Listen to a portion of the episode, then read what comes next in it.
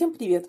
Вы слушаете первый в этом году, а вообще восьмой по счету выпуск подкаста «Говорит контент». С вами Елена Локтионова, редактор блога сервиса журналистских запросов «Pressfeed». И сегодня я расскажу о том, как составить контент-план, который реально будет работать. В том смысле, что он не просто останется на бумаге, а это будет такой контент-план, который вы сможете использовать в своей работе. Восемь важных советов. Итак, поехали! Совет первый. Изучите календарь предстоящих выходных и государственных праздников. Существует два подхода к контенту в нерабочие дни. С одной стороны, очень многие коллеги уверены, что качественный контент выходные выпускать не стоит, потому что он не соберет должного охвата. Другие же утверждают, что конкуренция за читателей в выходные дни и праздники меньше, соответственно, больше шансов заманить посетителя на свой ресурс. Вам нужно разобраться в тонкостях вашего проекта и выяснить, готовы ли ваши подписчики посвящать вам свое свободное время в выходной. Исходя из этого и составляйте контент-план, который будет работать именно на ваш проект.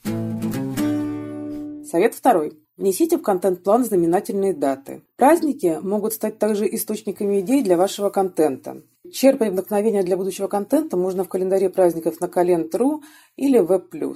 Иногда можно откопать такой интересный праздник и придумать к нему такой интересный формат контента, что охват ваших ресурсов сразу взлетит. Но просто изучение календаря с праздниками – это еще не все, что вы можете выжить из праздничной темы с точки зрения идей для контент-плана. Можно погрузиться в проблему более глубоко и изучить, что интересного происходило в мире 5, 10 или 15 лет назад. Может быть, вам удастся создать интересную инфографику, посвященную созданию первого в мире радио, телефона или еще чего-нибудь. Сделать список малоизвестных фактов о каком-то супер распространенном феномене, который появился 15 лет назад. Ну и так далее.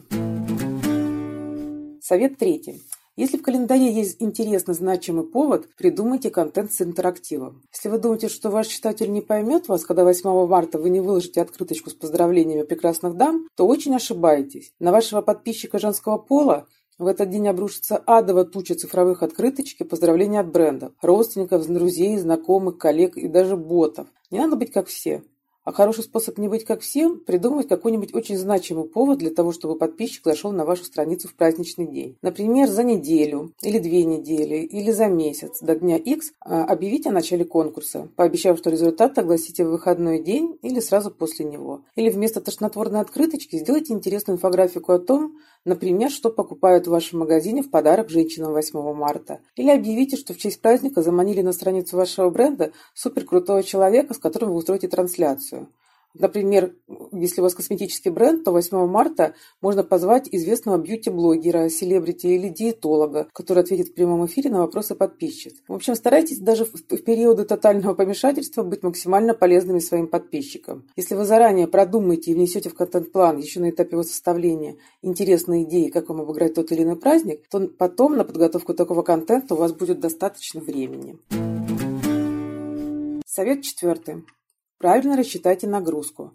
К значимым инфоповодам нужно готовиться заранее, за несколько недель или даже месяцев. Сложные форматы контента требуют выдающихся навыков планирования и даже проект-менеджмента. Поэтому, когда планируете сделать на странице бренда какой-нибудь масштабный проект, например, трансляцию селебрити или серию обучающих видеороликов от вашей команды, очень важно правильно рассчитать силы, ресурсы и время. Чем больше народу вовлечено в процесс, тем больше поправок стоит допускать на сроки и ресурсы. Не стоит рассчитывать, что известный блогер в нужную дату пришлет вам необходимый материал. Его надо подпинывать, торопить и контролировать, иначе все полетит в тартарары. Когда привлекаете в проект подрядчиков или других членов команды, с которыми работаете впервые, помните, что результат нужен все-таки в большей степени вам, а не им. Поэтому все крупные и сложно организованные форматы контента требуют высочайшей степени собранности, внимания к деталям и знания тайм-менеджмента. В случае масштабных контент-проектов лучше в плане всегда иметь про запас план «Б». Вариант, который вы запустите если что-то критически пойдет не так. Например, что-то случилось с трансляцией, и вы вместо нее вынуждены делать обычное интервью, которое выкладываете потом на странице бренда. Вы извиняетесь перед подписчиками, объясняете ситуацию говорите, что зададите герою все вопросы, которые подписчики напишут в комментариях. Это все, конечно, неправильно, но это лучше, чем ничего. Совет пятый. Оставьте в контент-плане поле для маневра. В разных компаниях и разных проектах планирование контента происходит совершенно по разным правилам. Кому-то нужно согласовывать контент-план с гендиректором, кому-то только с маркетологом, а кто-то вообще предоставлен сам себе, лишь бы были лиды. Но в любом из этих случаев стоит заранее обсудить поле для маневра, какую-то активность, которой не было в плане, но участие в которой принесет проект в сумасшедший охват. Как правило, все происходит здесь и сейчас, и согласовывать действия нет времени. Пиар это называется real-time маркетинг маркетинг в, реаль... в реальном времени. И плавно этот тренд кочует на него контента. Если вы понимаете, что в потенциале возможно возникновение горячей темы, на которой можно выехать с интересным контентом, согласуйте заранее эту возможность с руководством, чтобы при составлении контент-плана и его дальнейшем согласовании не оказалось так, что написано пером не вырубишь топором. То есть, если в плане этот контент не записан, значит и сделать его уже будет нельзя. У вас либо должна быть полная свобода действий в таких случаях, либо согласования должны быть минимальными, иначе есть риск пустить интересную тему. Совет номер шесть. Не рассчитывайте на других людей.